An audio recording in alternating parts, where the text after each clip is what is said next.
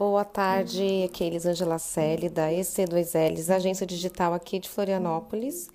E o tema de hoje é o que você precisa saber antes de fazer o seu orçamento para anúncios.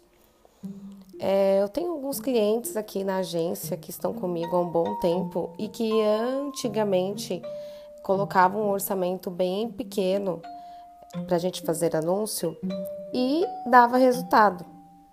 Isso porque antigamente, há cinco anos atrás, muitas poucas empresas anunciavam no Facebook Ads e muito menos no Google, né? Então, ao passar do, dos anos, a procura, né, para o marketing digital subiu muito. Então, o que aconteceu? Aumentou a oferta, com isso, o preço do clique aumentou também. E as empresas tiveram que investir mais para obter os mesmos resultados ou até menos, né?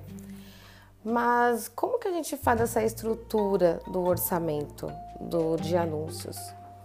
A gente sempre fala sobre um valor mínimo. Como eu atendo aqui médias e pequenas empresas, a gente entende que essas empresas elas têm um orçamento curto para investimento no marketing digital. E aí a gente tem que criar conteúdo, ao mesmo tempo tem que pagar ferramentas de automação de marketing, como o RD Station, e também tem que ter um orçamento para anúncio. É, é difícil quando a gente vai implantar um cliente a gente conseguir que ele entenda todo esse, todo esse gasto, né? Que o conteúdo é uma coisa, que a ferramenta é outra, que a administração dessa ferramenta estratégia de fluxo de automações é outra e que o orçamento de anúncios é outra. E também tem uma outra parte dessa pessoa que vai fazer os anúncios, desse profissional que sabe o que está fazendo e que vai é, configurar a estratégia da campanha de uma forma que dê resultado. Porém, esse profissional que está fazendo a campanha, é, muitas vezes com esse orçamento limitado, ele não consegue fazer tudo. E aí que o cliente pode ter meios resultados ou que possa demorar mais tempo. Né? Um resultado que ele poderia ter em seis meses, ele vai ter em um ano, em um ano ele vai ter em dois anos, porque o orçamento é pequeno e não dá para fazer toda a estrutura da campanha. Então, o que eu quero explicar para vocês hoje é como que é a estrutura dessa campanha é, de uma forma simples, né? Então, vamos lá.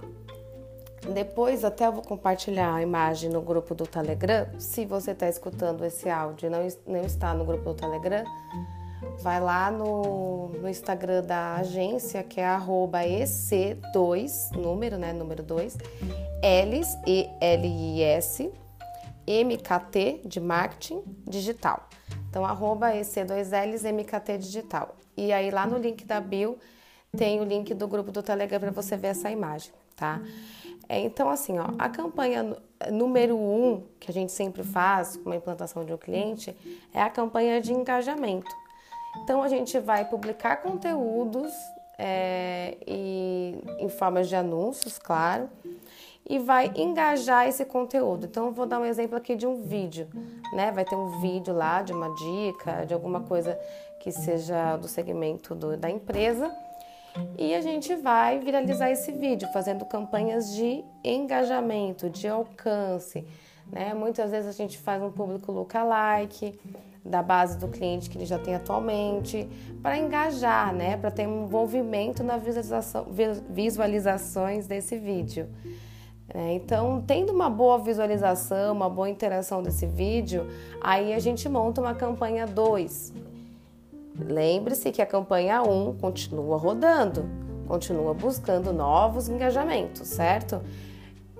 Aí, paralelamente isso, a campanha 2 vem de reconhecimento.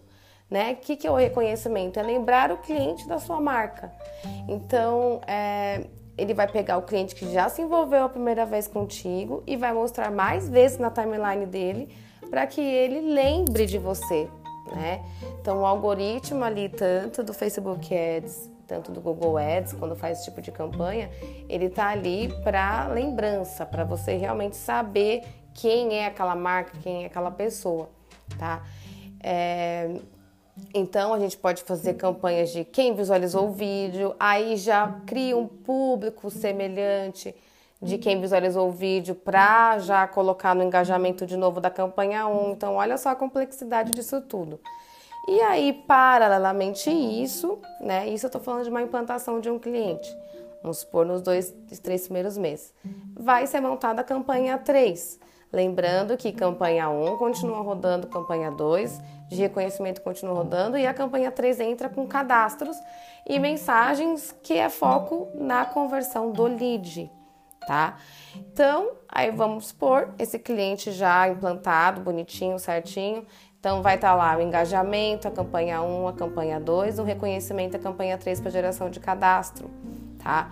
Então, quando eu não faço essa estrutura aqui, eu conto muito com a sorte, né? A sorte daquela pessoa lá que está engajando ainda, que não sabe nem quem eu sou na capinha do Kisuko, converter em ser um lead meu, tá? De repente, do assunto que você. Não, não sei qual assunto que você está falando, quanto mais afunilado for, mais difícil vai ser converter esse, lead, esse lead, tá? Aí pensa, ah, converti o lead, uhul, ok. Virou comprador? Não, você só converteu ele, né? Aí esse lead aqui, ele vai para uma campanha 4, que é uma campanha de oferta, que a gente vai apresentar um anúncio com foco em vendas, ou que ele vai receber um e-mail, marketing, e vai entrar dentro de um fluxo de automação para converter em venda. Né? E aí sim entra um outro funil e ele converte em venda. Quando ele converter em venda, aí vai para um outro funil, que é o funil de relacionamento, que aí pode ter outros produtos que ele possa comprar e aí vir, vai, vai num fluxo de volta para o engajamento, reconhecimento do produto que ele pode comprar, enfim, vira lead do outro produto e assim vai. Né? Então, então, veja bem, se você tem mais de um produto, a complexidade do marketing fazer tudo isso para a sua empresa. Então, além dele fazer a campanha do produto 1, ele vai ter que fazer a campanha do produto 2 e vai ter que entender qual a escada de produtos para colocar em, uma, em um cliente seu para ele comprar outro produto seu, aí vai ter que fazer outras campanhas. Então aí você vai pensando, nossa meu Deus, quanto de orçamento eu preciso? Afinal, qual, qual é o orçamento desejável, né? Eu não sei se você é médio, pequena empresa que está aqui, ou se você é um empreendedor pequenininho, ou se você quer empreender, ou se você é um colega meu de trabalho, então você vai entender o que eu estou falando, que a gente tem que fazer milagre, tirar leite de pedra. É, o, o que eu indico, né, e até, até os profissionais das próprias plataformas, Facebook, Google, é que no mínimo do mínimo da vida a campanha 1 tem a 15 reais dia, a campanha 2 tem a 15 reais dia, a campanha 3 tem a 15 reais dia.